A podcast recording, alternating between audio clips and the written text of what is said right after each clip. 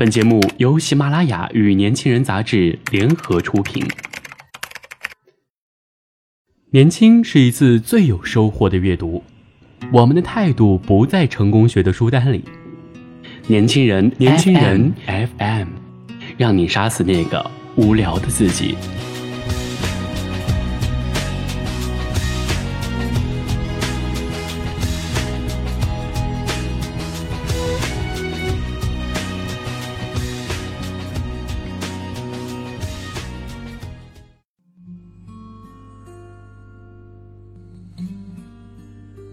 亲爱的听众朋友们，大家好，欢迎收听本期的《年轻人夜读》，我是主播莫青。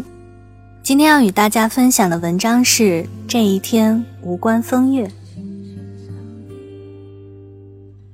昨天，距离五二零、五二一有些日子了，我刚打算洗几件衣服，然后美美的看我的偶像剧，他的电话就来了，声音低沉。听我对他怨言十足，他试图绞尽脑汁的哄我开心。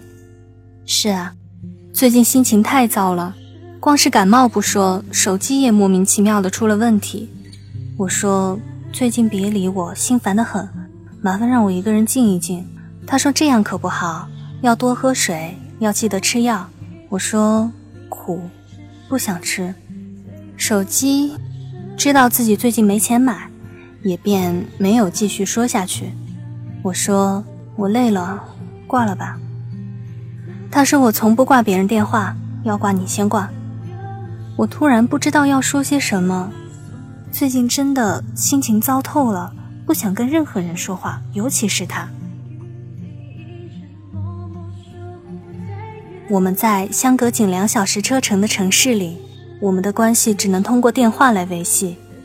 他是个工作狂，从认识他的第一天起，我便明白工作对他的意义和女朋友对他的意义。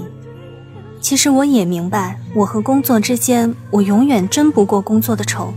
从他老是在任何地方、任何场合响起的手机，我就知道，如果视他为男朋友，我必须要放弃些东西，至少要放弃最起码的陪伴，因为他有工作的陪伴，有领导的陪伴。可是我的身边大部分时候只有影子的陪伴。对于五二零、五二一这样的日子，我是从来不关注的。单身的日子久了，恐怕连生日都会忘吧，哪还有什么精力去记这些？很奇怪，五二零的时候，我居然收到了一个红包，是他给发的。其实我是不想收的，一来知道他抠，发不了大的。二来话写的肉麻，这样的人和事儿在我看来讨厌极了，不光讨厌，更是无聊。对此，我在电话上发表了我的意见，拜托以后不要发这样的红包了，除了无聊肉麻之外毫无营养。这时，他的语气变了：“你这人怎么这样？我把我红包里仅有的钱都发给你了，你还挑三拣四的说出这么伤感情的话，好心碎啊！”我听到这话，先是一震，之后什么也说不出来。是啊，知道他压力大，日子过得紧，都说了把所剩无几的红包发给我了，我还有什么可抱怨的？心中莫名的有种负罪感。其实我不是个尖酸刻薄、视财如命的人，可是每次一到他这儿，我就忍不住想要和他作对。他说东，我偏要说西。他说蛋糕的奶油添了多少奶精和味精，多么多么有害。我偏说爱吃，从小就爱吃，而且越来越爱吃。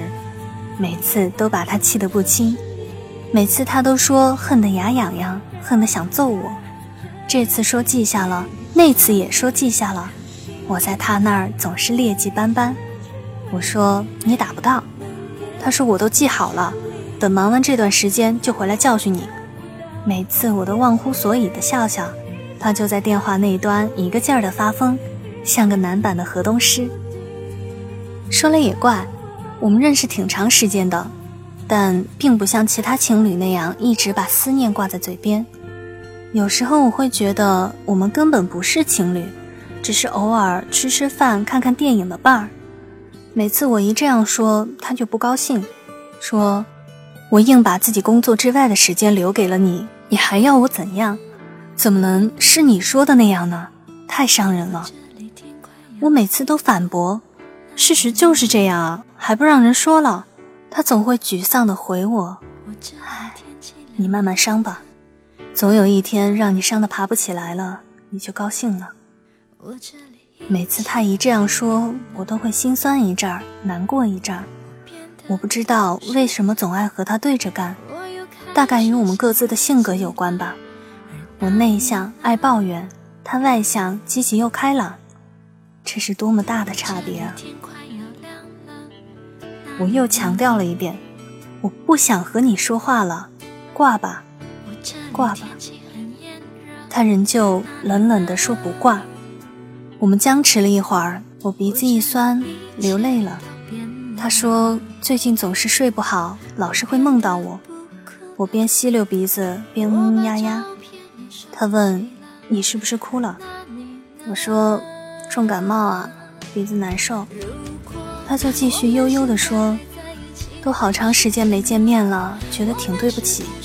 每次想起来都觉得挺心酸的。”他唏嘘短叹了半天，我在电话的这端早已泣不成声。我知道，我们虽不像其他情侣那样偶尔吃个烛光晚餐、划个小船，我也知道。他一点儿也不懂浪漫，觉得浪漫就是浪费。可是昨天他说的那些话，却让我有些感动。也许吧，这天朴素简单，并没有什么波澜壮阔，只是静静的、静静的一个多小时的电话。可是我仍旧可以真实的感受到他，就像他心里有我一样。是啊，这一天和往常一样。平淡的像内心的大河之水，因为有爱而澄澈，因为有爱而无关风月。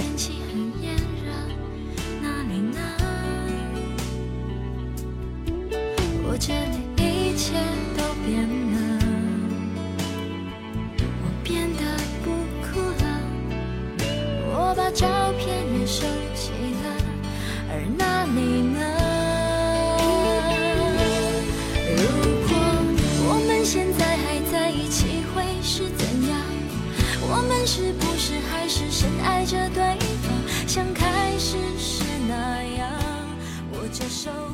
好了，以上就是本期的年轻人夜读，感谢大家的收听。了解更多信息，请关注我们的微信公众平台六四九八一，或直接搜索“年轻人”。我们下期再见。明知道你没有错，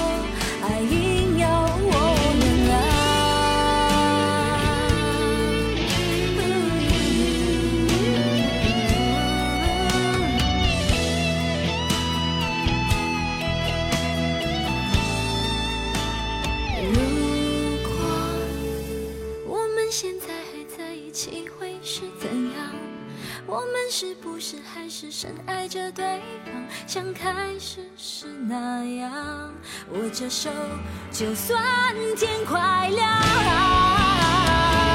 我们现在还在一起会是怎样？我们是不是还是隐瞒着对方？